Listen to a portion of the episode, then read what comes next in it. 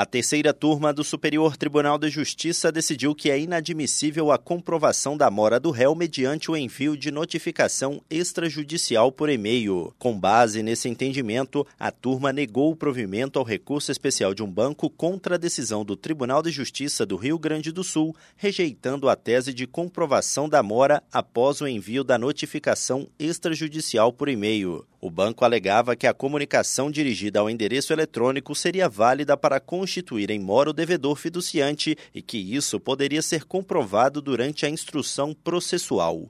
A relatora, ministra Nancy Andrighi, explicou que não é possível considerar que, com o envio por e-mail, a notificação extrajudicial atingiu a finalidade, pois a ciência inequívoca quanto ao recebimento demandaria o exame de vários aspectos, como a existência de correio eletrônico do devedor fiduciante, o efetivo uso da ferramenta por parte dele, estabilidade e segurança da ferramenta de e-mail. Do Superior Tribunal de Justiça, Tiago Gomide.